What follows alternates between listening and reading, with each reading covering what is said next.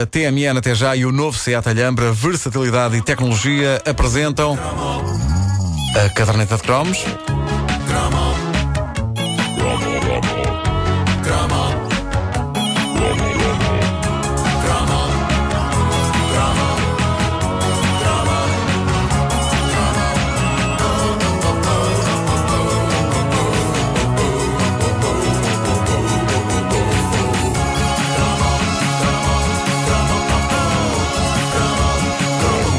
A caderneta de cromos continua a desbravar as grandes contribuições da Itália para a elevação cultural dos jovens dos anos 80. Eu já tinha dado um lamiré sobre isto, mas impõe-se que se presta homenagem a essa inacreditável invenção da história da comédia mundial, que é Álvaro Vitali, o homem em quem se deve a criação dessa personagem mítica que é João Broncas e que muita gente da minha idade ainda hoje aponta como a maior referência cómica do mundo ocidental.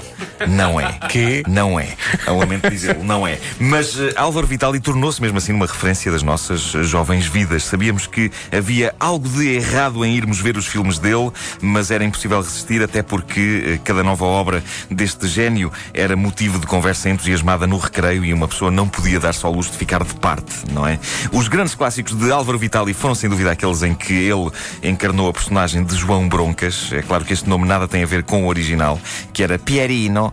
Era o Pierino. Mas alguém rebatizou o personagem para consumo dos portugueses e certamente que o fez depois de beber um garrafão de tinto. Só isso explica a maravilhosa inspiração que levou a que Pierino, que significa Pedrinho em português, se transformasse em João Broncas. Aliás, o facto do meu filho ser Pedro, acho que inconscientemente foi uma maneira de lhe chamar algo o mais próximo possível de João Broncas, já que João Broncas era capaz de não ser bem aceite.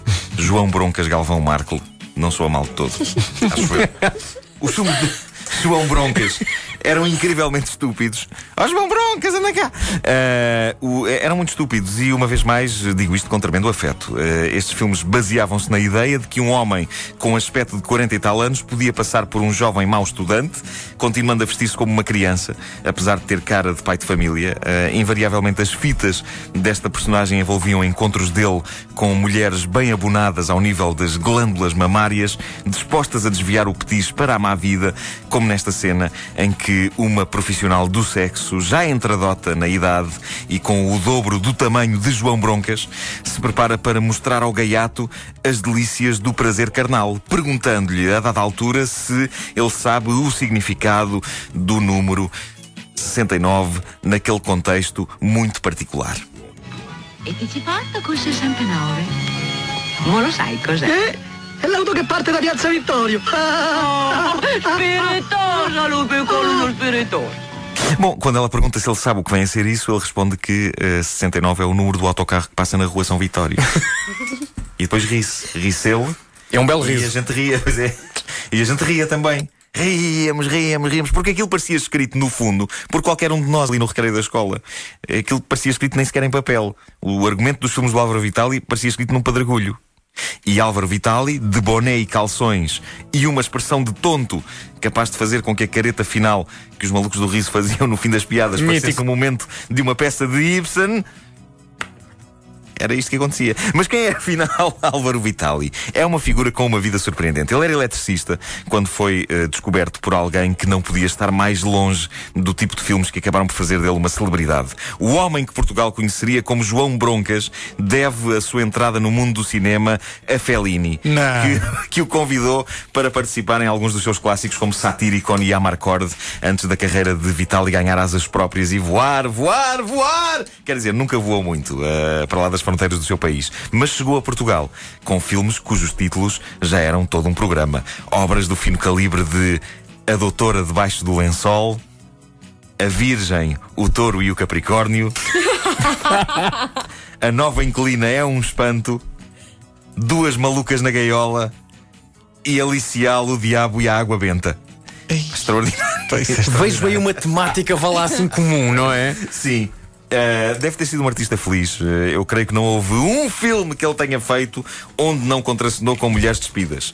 E para quem já for um eletricista feio e com poucas probabilidades de conhecer mulheres jeitosas, parece-me que isto já era suficientemente bom e dispensava uma grande carreira internacional. Oscars e essas tralhas todas que depois só acumulam pó. Uh, voltando aos imortais filmes da série João Broncas, eu estive a rever pedaços dessa saga este fim de semana. Devo dizer-vos que não envelheceram muito bem. Uh, para já, é bizarro ver um homem feito uh, de barba rija, vestido de bibi e calções, sentado numa sala de aula com crianças absolutamente normais, sendo que elas parecem comportar-se de forma mais madura do que ele.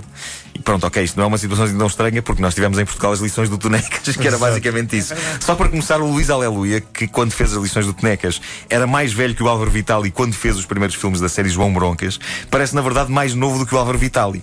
E o Luís Aleluia tem uma cara mais simpática. O Álvaro Vitali tem uh, uma gargalhada estranhíssima e torce os olhos de uma maneira que me faria ter medo de deixar o meu filho ao pé dele. Caramba, que me faria ter medo de estar eu próprio ao pé dele.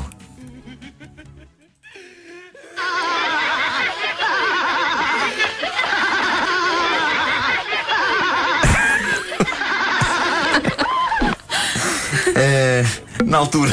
Isto é o Woody Woodpecker, pá. Pois é. Na altura, João Broncas fazia todo o sentido e, de uma forma algo politicamente incorreta, fornecia-nos um modelo que nos dava esperança e alento em épocas mais complicadas, quando a pessoa tinha negativas e isso. Ou seja, chumbar era mau, mas ali estava um repetente de 30 e tal anos, sempre feliz, bem disposto e ainda por cima a conseguir ver senhoras nuas. Eu chumbei um ano, o oitavo, não consegui nada disto, por isso estudem e passem de ano, porque qualquer semelhança entre os João Broncas e a realidade é pura coincidência. Não há maminhas. Apesar de tudo ter começado com Fellini, tudo descambou rapidamente. Sim, sim. A caderneta de cromos de Nuno Marco, uma oferta TMN até já e novo Seat Alhambra, versatilidade e tecnologia.